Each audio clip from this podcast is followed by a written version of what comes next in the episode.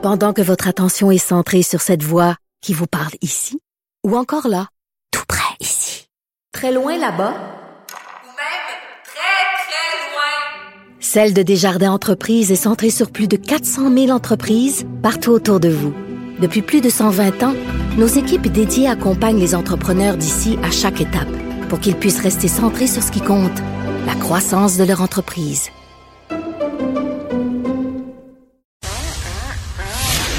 La rencontre Nantel du Rocher. Non, non, non, c'est pas une joke. Sophie du Rocher. Duduche, elle va se défendre. Guy Nantel. Ben, c'est exactement ça qu'il faut faire. Un duo déstabilisant qui confronte les idées. C'est à s'arracher les cheveux sur la tête. La rencontre Nantel du Rocher. Ça va être quelque chose. Alors, vous avez vu récemment euh, cette enquête du bureau d'enquête euh, de Québécois sur euh, des actes de violence commis par des enfants entre avec sur d'autres enfants ou sur des professeurs dans le système scolaire. Ça donne froid dans le dos. En tout cas, ça donne froid dans le dos à Guy Nantel. Bonjour, Guy. Bonjour Sophie. Écoute, savais-tu, moi j'ai étudié à l'UCAM pour devenir professeur au primaire euh, ah, avant d'aller à l'école de l'humour. Je pensais ah, faire ouais? ça dans la vie. Ouais, euh, quand j'avais 19-20 ans. J'ai même fait un stage en quatrième année. C'était le fun. J'aimais ça. Je me disais, tu sais, enseigner à des enfants, il y a quelque chose de noble là-dedans. Puis c'est c'est des petits esprits purs euh, qu'on peut. Mais non, les choses ont vraiment changé. Là, je pensais pas que c'était aussi euh, grave que ça. L'émission JA a fait une émission là-dessus Voilà. entre autres. On voyait du personnel, tu sais, qui se fait par des enfants aussi jeunes que 5-6 ans, qui cassent des meubles, qui lancent des livres, des paires de ciseaux au personnel puis aux élèves. C'est complètement fou. Écoute, il y en a qui partent en ambulance. Dans trois écoles, seulement trois écoles de la rive sud de Montréal, on a dé- dénombré plus de 700 agressions. Euh, la semaine passée, je sais pas si tu as vu l'article d'une technicienne en service de garde qui a quitté sa carrière après 36 ans, euh, 36 années là. Récemment, elle a été attaquée deux fois par des élèves. Le premier, un coup un coup de poing d'un enfant de 6 ans qui a défoncé l'œil, décollement de la rétine, commotion cérébrale avec perte de mémoire, huit mois d'arrêt de travail. La deuxième, c'est une jeune fille à la maternelle, Sophie. Lacération sur les bras. Écoute, on a vu des photos. Elle a les bras complètement déchirés en sang, tout ça, la dame. Elle a dit, c'est assez pour moi, bye bye. Fait que c'est ça, ce qui arrive, c'est que le, le nombre d'enseignants indemnisés par la CSST, ça bondit de 65 À l'école euh, Gérard Fillon à Longueuil, ils ont embauché des agents de sécurité, pas pour les élèves, là, pour protéger les adultes des élèves. C'est de la pure folie, on sait plus comment réagir. Avec les droits des enfants, tu leur touches, tu te retrouves devant un tribunal où tu perds Ouais. ta job. Si tu les laisses faire, tu te retrouves à l'hôpital. Alors, on fait quoi? C'est ça la question. Mais c'est une excellente question, en effet, et euh, je trouve ça intéressant que tu commences cette chronique en nous rappelant que tu as étudié pour devenir euh, enseignant au primaire.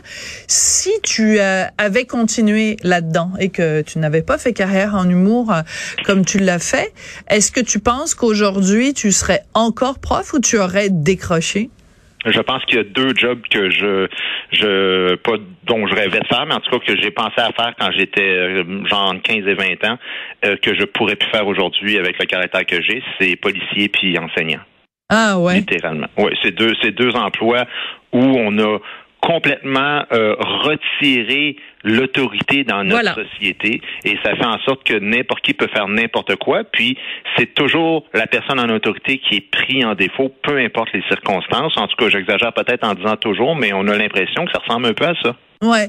Euh, je vais te parler de quelque chose qui va peut-être te paraître anodin, puis je sais pas du tout si c'est ça que tu avais de ça que tu avais prévu de parler ou pas dans ta chronique, mais quand on parle d'autorité, est-ce que tu penses que, par exemple, le fait que, bon, je sais pas, on, on a le même âge, toi et moi, donc je sais pas toi, moi, j'ai toujours vous voyez mes professeurs et je vois que la jeune génération, beaucoup, tutoie les professeurs.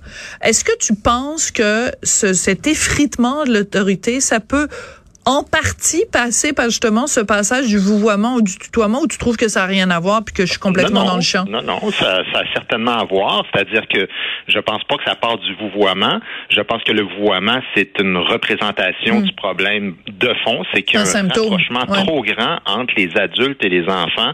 Euh, les parents veulent être chummy-chummy avec leurs enfants. Euh, à l'école, on dit euh, dis-moi tu, appelle-moi par mon prénom. En tout cas, dépendamment des écoles, mais il y a ça de plus en plus. Mais il y a, il y a quelque chose de profond, on dirait. Euh, tu sais, il y a différentes euh, problématiques là-dedans. Il y a l'impunité, par exemple, à ce des, des enfants là, euh, puis entre autres, les gangs de rue utilisent les jeunes qui sont mineurs comme ça, de 15 à 17 ans. Et, écoute, ils font des hold-up. Là, il y, en, il y en est arrivé un dans mon quartier. Un hold-up, c'est des mineurs. Ils ont été arrêtés. Là. Moi, j'étais là quand la police les a arrêtés. Euh, quelques semaines après, ils sont sortis dans la rue. Euh, donc, il y, y, a, le rapprochement entre mm. adultes et enfants. Il y a l'impunité euh, qui fait en sorte que, ben, évidemment, c'est là qu'il faut les rattraper quand ils sont en train de tomber, pas quand ils sont déjà tombés dans la criminalité. La monoparentalité, Sophie, c'est, c'est dramatique. On n'en parle pas assez, là, mais il y a des pourcentages stratosphériques dans certaines communautés de monoparentalité qui se produisent par les mêmes, la même surreprésentation à la DPJ. Il y a vraiment une corrélation entre les deux, mais personne parle de ça. Donc, évidemment, euh, quand, les parents restent ensemble, c'est pas, pas mieux des fois parce que dans certains quartiers, c'est au-dessus de 50% le taux de violence familiale. Fait soit que les enfants sont battus ou sont témoins de la violence dans 60 à 80% des cas. Euh, euh ça devient banal la violence dans la vie de ces jeunes-là. On peut les blâmer, mais je veux dire la réalité, c'est que ça part, ça part de nous, des adultes. Ouais. Ouais.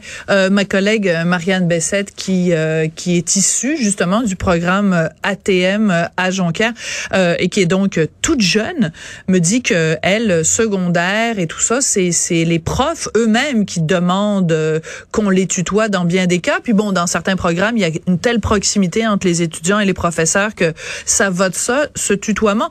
On n'est pas en train de dire évidemment que c'est ça qui mène à, mais c'est, c'est, il reste que c'est beaucoup plus facile de dire à quelqu'un va chier que de dire à quelqu'un veuillez aller chier s'il vous plaît.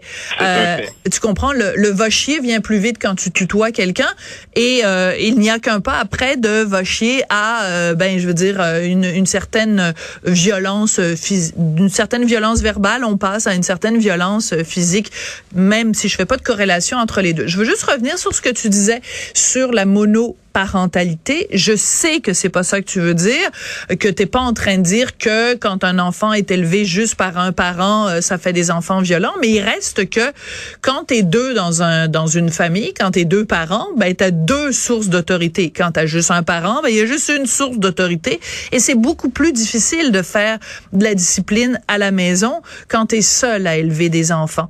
Donc euh, c'est sûr que quand il y a un très fort taux de famille où il y a un seul parent, ben c'est beaucoup plus difficile de faire la discipline. Ben, c'est une conjoncture. À un moment donné, évidemment, je suis pas en train de dire que quand tu es monoparental, tu élèves mal tes enfants. On est, d'accord.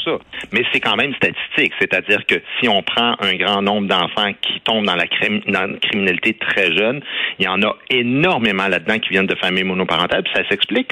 Ça s'explique, entre autres, par la pauvreté. C'est-à-dire que si tu n'as pas les moyens, faut que tu aies deux jobs comme parent qui est seul à s'occuper de son ou ses enfants. Donc, tu n'es pas souvent à la maison l'enfant est laissé à lui-même, il s'organise, mais il y a beaucoup de parents irresponsables, soit dit en passant, qu'ils soient un ou qu'ils soient deux. Ça, c'est un, autre tabou dans notre société. Mais évidemment, le droit de faire des enfants, on comprend qu'on n'ira pas jusqu'à donner des permis au monde, mais c'est quand même étonnant que quand tu adoptes des enfants, tu as un, processus qui dure euh, deux ans d'enquête et on veut être bien, bien sûr que l'enfant va aboutir dans une bonne famille, mais euh, n'importe quel gnochon euh, fait des enfants, puis ça, évidemment, dans la société, il n'y a pas grand-chose qu'on peut faire contre ça. Mais, tu sais, je veux dire, des enfants qui se retrouvent dans les écoles avec des couteaux, des armes à feu, ah, des tasers, des bonbonnes de poivre de Cayenne, des marteaux, des tournevis, des exactos. Je veux dire, c'est pas par hasard, là. À un moment donné, tu, tu as des indices quand tu es le parent d'un enfant comme ça. Je veux dire, il faut que tu réagisses. Est-ce qu'on va finir, comme aux États-Unis, à faire des fouilles corporelles quand les enfants rentrent dans les écoles primaires? Ou des détecteurs de métal. Oui, il y a des ben détecteurs ben de métal dans certaines écoles, en fait, dans beaucoup d'écoles aux États-Unis. Écoute, on va faire un lien avant de se quitter entre ce dont on vient de parler et un texte qui a été publié la semaine dernière dans le Journal de Montréal, Journal de Québec. C'est ma collègue Daphné Dion-Vient qui a écrit ce texte-là. La pénurie d'enseignants est criante dans le réseau scolaire et il y a près de 4000 profs qui ont démissionné depuis trois ans dans les écoles publiques québécoises. Ça, c'est un, un, scoop du Journal de Montréal, Journal de Québec. 4000 profs qui ont démissionné c'est pas étonnant quand tu vois ce qui risque en rentrant euh, dans, dans les institutions d'enseignement. Ça donne pas le goût à qui que ce soit d'aller euh, devenir prof, ben, même si c'est une vocation. Euh, vraiment un sujet dont je pense qu'on va beaucoup reparler. Merci beaucoup, Guy Nantel. Oui, merci. On se parle demain.